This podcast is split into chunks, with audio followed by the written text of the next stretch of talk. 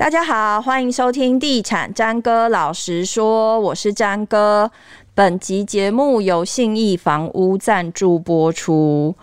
现在啊，房地产真的很热，就是热到连政府都要频频出手来打房。那很多人就会想说，他想要趁这个时候也来买一间房。可是我有很多朋友跟我讲说，现在的开价跟成交价几乎没有可以砍价的空间。那以往啊，很多人都会说，哎、那你有有专家啦，有专家就会教消费者说啊，你你买房子就是比如说屋主的开价打七折、打八折，或者是用实价登录什么样的方式来杀价。但显然在这个时间点，好像听起来都有一点。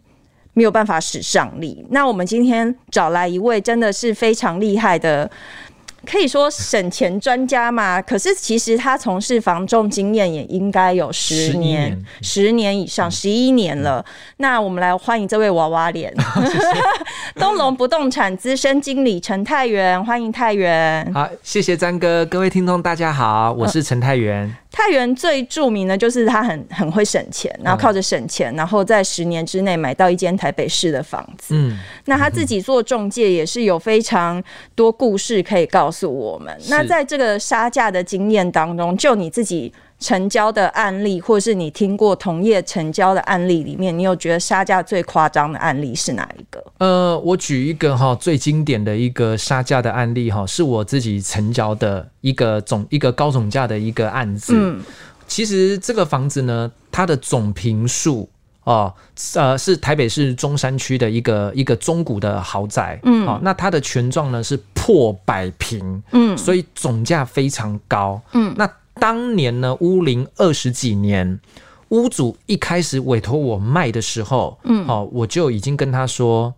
二十几年前这个房子刚盖好的时候，当时大家并没有豪宅的观念，嗯，所以就只是。呃，以 CP 值的角度来盖这个房子，嗯，所以就是大低公社啊，那但只是因为坪数过过大，所以总价高。嗯、那又现在又因为已经二十几年了，嗯，屋龄旧了，嗯，所以会买的人可能真的比较偏有缘人，会比较少。嗯、你要有心理准备。结果呢，呃，大概他第五年的时候啊，就是在今年的时候，后来呃也我就带了一组客人，嗯，然后进去看。那也很顺利的就成交了，但是我要讲的是，在五年前那时候的开价，嗯，总价是一亿两千万，嗯，那换算单价是一百万左右，嗯哼，那结果最后呢，因为卖了这这三年都其实没有什么消息，所以他就一路降降了，就是一一路降降到了大概原本是一亿二，后来变一亿出，嗯哼，然后后来变九千多万，嗯然后直到要很认真。开卖的时候就是开呃不到一亿，就将近九千多万。嗯，那最后这一次的成交呢，就一路杀杀到一瓶的单价六字头，不到七字头。嗯，那总价从一开始最原本的开价一亿二，降到了八千多万元。嗯，好，所以这个降幅是非常明显的。可是当时五年前的时候，乌林就大概差不多二十五年左右。嗯现在屋龄也三十年了，嗯哼，好、哦，所以呃，我觉得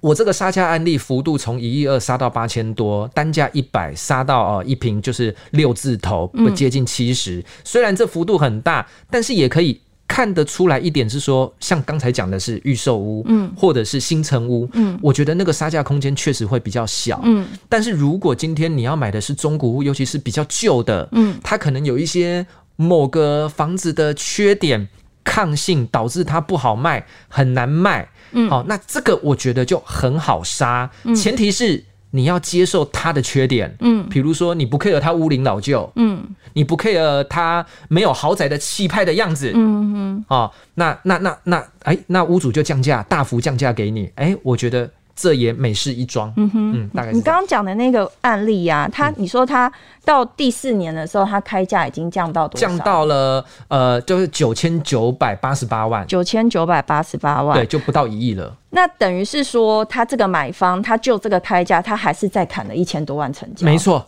他又砍了一千多万。那这个买方是怎么砍法？哦，其实这个买方他一开始就是参考实价登录，嗯，然后呢，实价登录呢，他差不多再往大概呃八五折去出价，嗯，那当然他的理由有两个，嗯，第一个是这个房子会折旧，而且是越来越旧，嗯嗯，哦，那第二个是因为它是破百平的房子，嗯。它使用空间真的也将近快一百平，嗯，哇，那你这个会买总价八千多万的人，他一定也很注重生活品质，他的家具家电、他的装修一定都会用比较好的瓷砖、卫浴设备、厨具等等。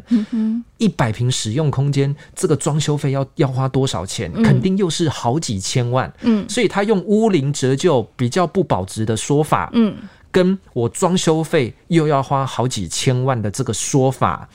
然后再加上破百平，台北市现在大家都少子化，嗯、家庭结构人口越来越少的情况之下，平数越大，真的越不好卖。嗯，他用种种的这样的方法来杀价，结果最后被他杀价。这是你教他的，还是他自己想出来的？啊，还蛮厉害的。没有没有，其实他自己很聪明。嗯，我觉得会买这种比较高总价的人，其实他们真的都有认真做过功课。嗯，嗯他们都有做过功课了。嗯，对，那那当然就是。他的这些说法没有让我意外就是了，因为毕竟我自己也有一些经验，嗯，而且这个屋主也会认同，也会接受他这个说法，嗯哼，嘿，所以就是我觉得买家出就是出价还蛮精准的，而且他的理由都可以说服。这样子来来回回，他们花了多久时间成交？欸，大概不到两个礼拜，哦，那很快耶。其实其实很快。其实还蛮快的，因为我觉得在高总价豪宅有钱人在买卖房子的过程当中啊，其实不会太啰嗦，欸，嗯，就是要啊不要就很快就讲好，就一句话，好，我加价顶多加一次，啊没有我就继续看下一间，嗯，好，会他们不太喜欢。拖拖拉拉的，嗯，对对对，是屋主也乏了，他毕竟也弄了四年，真的就是他卖了四五年了，嗯、对，所以他也觉得他也觉得很累啊。你刚才举的这个案例，他等于是一个其实算是一个理性杀价的买方，呃，其实他算理性啦，不过他真的买到社区最便宜哦，嗯，最低单价就是他买的那个，去查都查得到，好聪明哦，对对，所以要达成这个理性杀价的目的呢，你可不可以提供给大家几个？杀价的小 paper？，怎样的杀价才是有效的杀价？对屋主、对中介来说，不要说哦，你一开口我就知道你就是不理性的人，嗯、我就不想卖你。这样、呃、应该这么讲哈。其实因为现在实价登录实在是太透明了，嗯，所以大家。呃，这个价格多大概多少钱会成交？嗯，也不是中介说了算，嗯，大家也不会听中介讲哦，应该多少你就会出多少。对，所以我觉得大家就回归理性，然后来参考实价登录。嗯，那实价登录是这样子哈，嗯。一个房子，它大概可以成交的价钱，它一定是一个区间。嗯，比如说，我觉得它最低可以一平卖九十万，最高可以卖到一百万。对，最低跟最高。对，最低跟对房价它有一个区间，嗯、而不是一个固定的价格。嗯，所以说，我觉得理性的杀价是说，你不要一次出就是离九十万破地板价。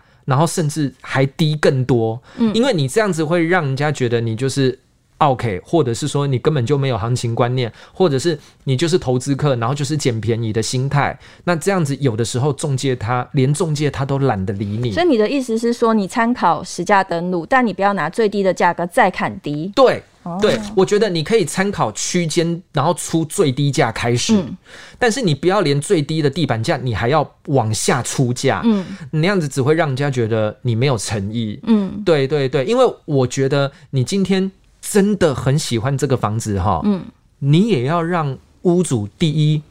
对你这个买家的。那个形象，他觉得你这个买家是是可以谈的，你这个买家他的感受上是舒服的。嗯，你如果一开始出啪啦价，屋主他也不愿意理你。嗯，对，那你如果，而且我会建议买方，你出的价格哈，你尽量要出这个价格呢，你太低人家不理你，但是你如果出在那个接近地板价的时候哈，屋主他会有一个感受，就是说蠢蠢欲动，他他他会觉得说。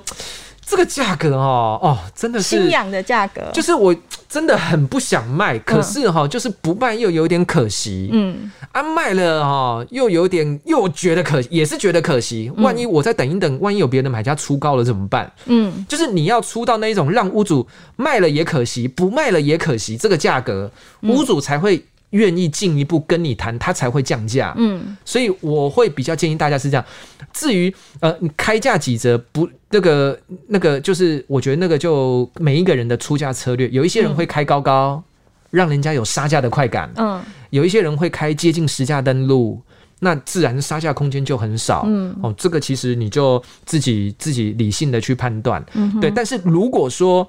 要听信一些所谓的房地产的专家。啊，跟你说不是开价，是实价登录的，再九折，再八折。那我真的觉得就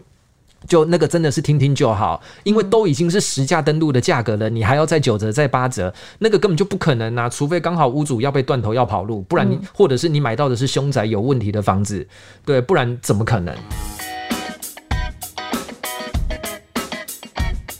？ET 级赏屋来了，ET Today 跟你一起防疫。专家线上带看房，全台精选建案开箱实境，从现在开始到年底，全年不打烊，让你一次看个够。想知道更多更新房讯，就在 ET 级赏屋。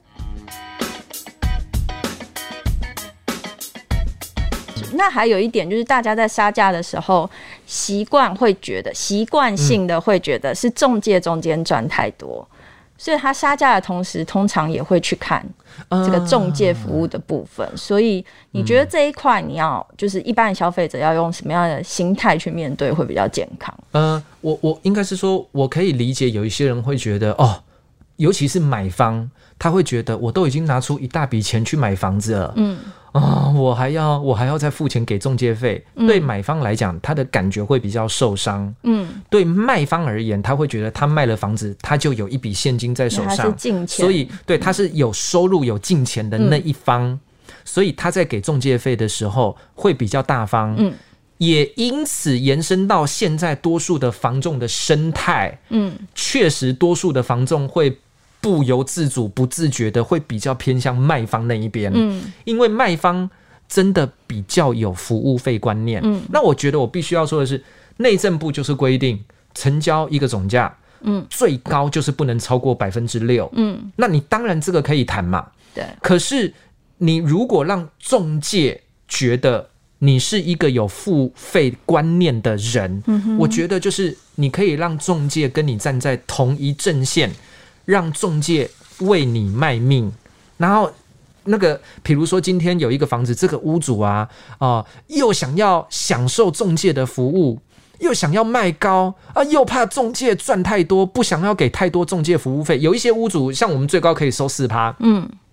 他就会跟中介说：“我这个房子我只给两趴，我是投资客哦。”嗯，那你是买方，你很喜欢这个房子，嗯，那你是不是可以跟中介说？呃，我服务费，我买方我付百分之二，哦，我很有付费观念，那你可不可以帮我去杀价？那这个时候中介反而会帮你，嗯，对，因为对我们中介而言，我们不是帮屋主卖高，也不是帮买家买低，嗯，我们的重点是要成交，嗯，那当然就是看谁有付费观念，嗯，所以就是这是一个三方的事情，不是只有买卖双方的事情而已，所以你如果其中中介站在其中一方，对你就是会比较有利，嗯哼。嗯，对，就是你，你想要买卖房子，或者你想要买房子，嗯、你觉得不能把你找的中介当成你的敌人啊！对，其实很多人蛮有这种观念的，他就会觉得说你就是要赚我的钱。对，你找中介去买房子，你又你又处处防着他，中介也会感觉到你在防着他，嗯、那他怎么会帮你杀价？嗯哼，哎呀，要找到。